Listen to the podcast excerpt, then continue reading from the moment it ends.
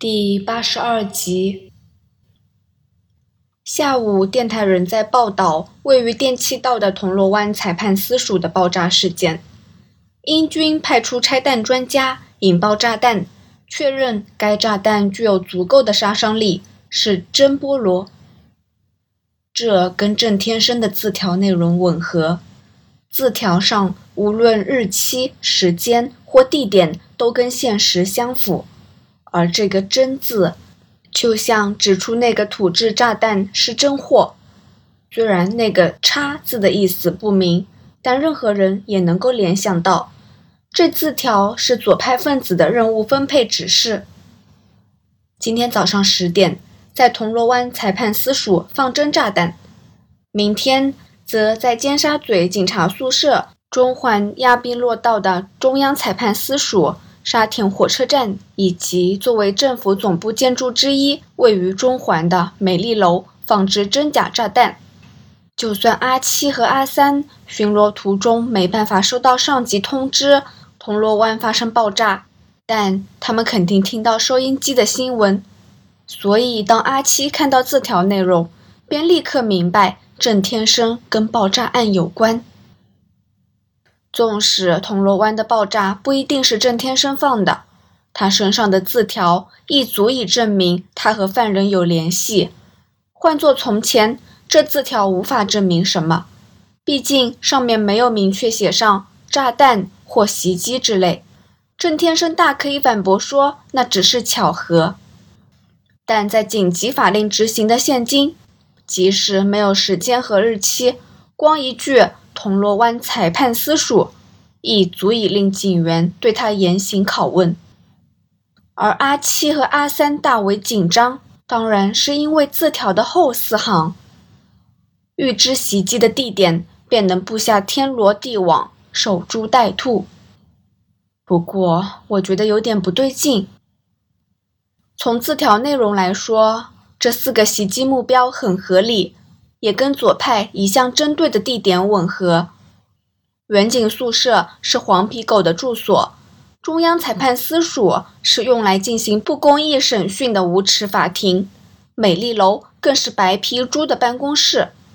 沙田火车站不是政府公务建筑，但对左派来说，越乱越好。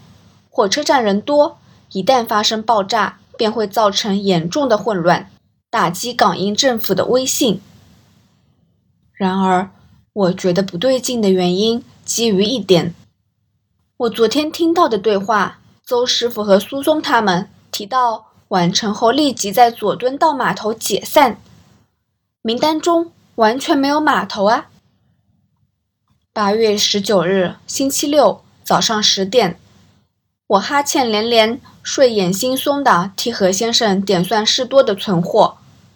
我昨晚噩梦连连，半夜惊醒了好几次。虽然我嘴上说不淌姓杜和姓苏的弄出来的这趟浑水，但心里总觉得不插手不行。昨晚回家后，我一直留意着杜自强和苏松两人，看看他们得知郑天生被捕后会不会有什么行动。苏松完全没有异样，跟平常的态度一样，而杜自强则明显坐立不安。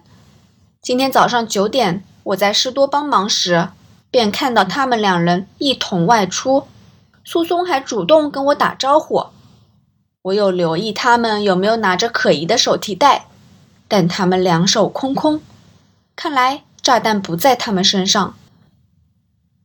我心不在焉地点好货品后。回到店面替何先生顾店，他说他约了很久没见的朋友饮茶，中午十二点左右回来。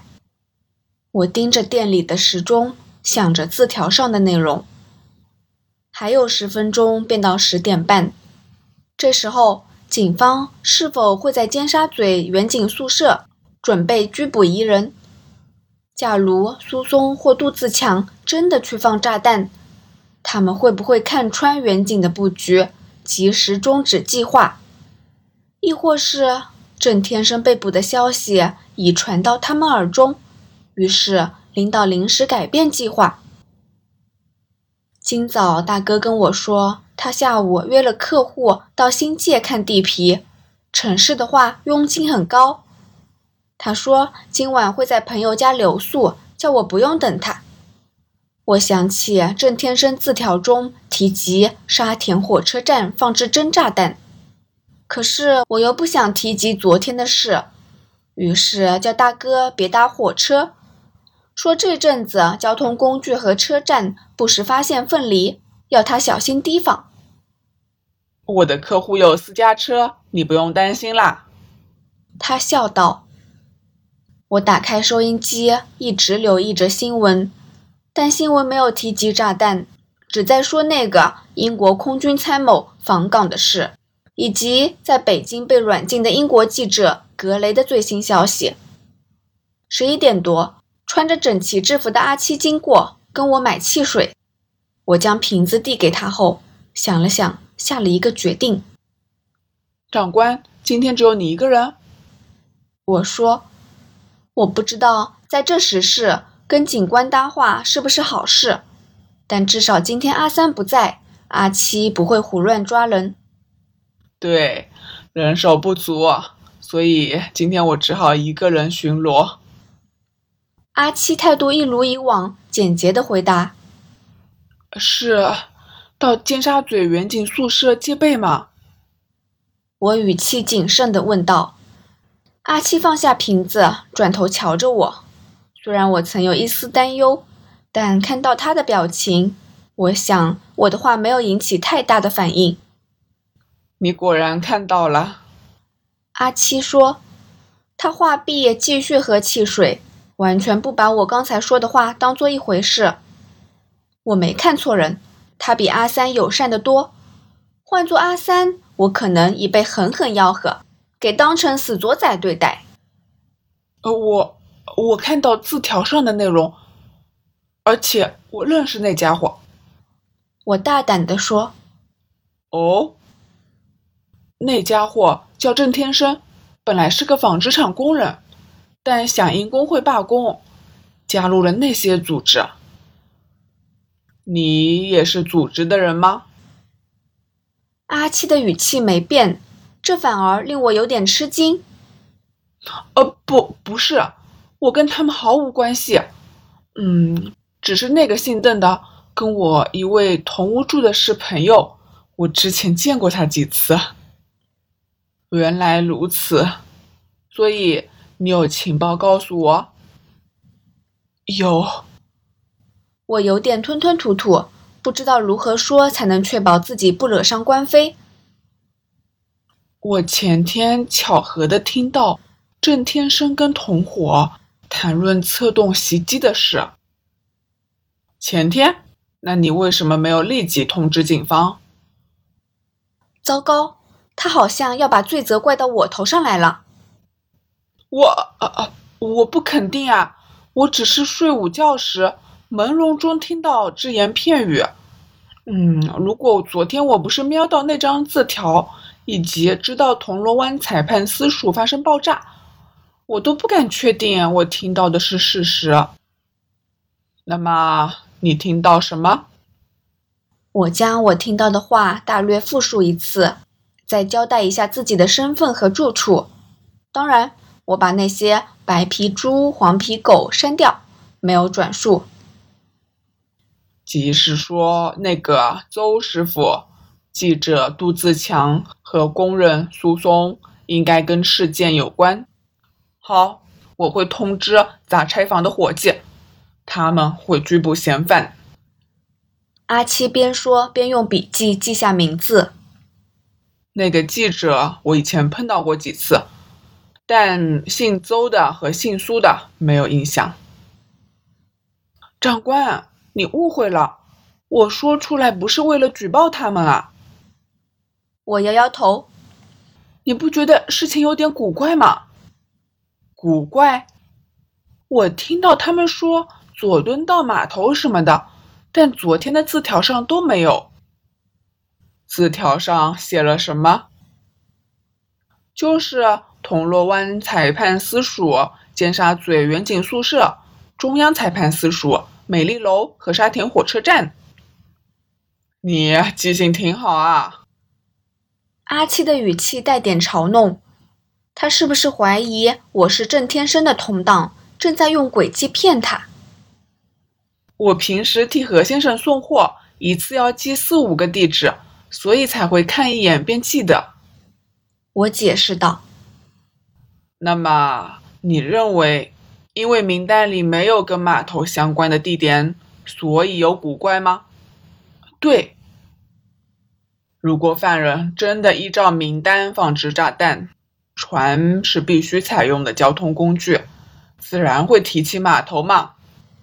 阿七轻松地说：“杜自强和苏松跟你住在这儿，苏松又说过，姓周的住得近。他们要到九龙尖沙咀放假凤梨，便要乘轮渡过海。事实上，如果按名单上的地点和时间，他们还要来回港岛九龙两次，因为他们在尖沙咀放炸弹后，还要回到中环，在中央裁判司署和美丽楼动手，之后在远赴新界的沙田火车站。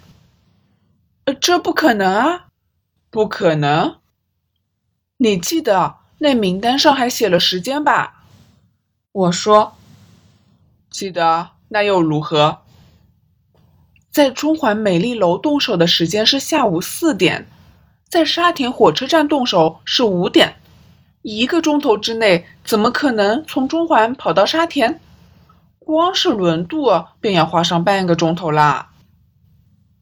那可能不是动手时间，而是炸弹爆炸的时间呐。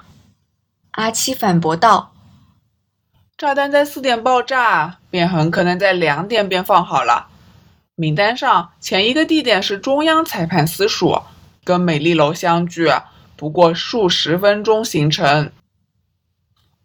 不对，那一定是动手时间。为什么你如此肯定？因为铜锣湾裁判司署的炸弹每在昨天早上十点爆发。阿七低头不语，像是在思考我的话。名单上有早上十点铜锣湾裁判司署真的字眼。如果那是爆炸时间，那昨天职员在十点十五分才发现炸弹便不对了。更何况名单上有两个地点注明了假，假炸弹根本没有爆炸时间嘛。所以，阿七抬头瞧着我。你认为杜自强、苏松、郑天生和姓邹的本来打算分头行事？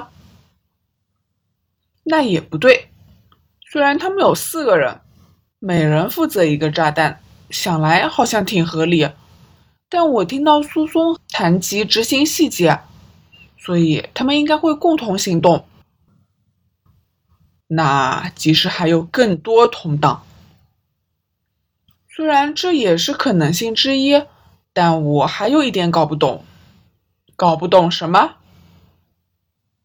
今天是星期六，政府部门在周六只有上午办公吧？我指了指墙上的日历。为什么他们会选下午到政府大楼放炸弹？既然要冒相同的风险，自然想得到最大的成果啊！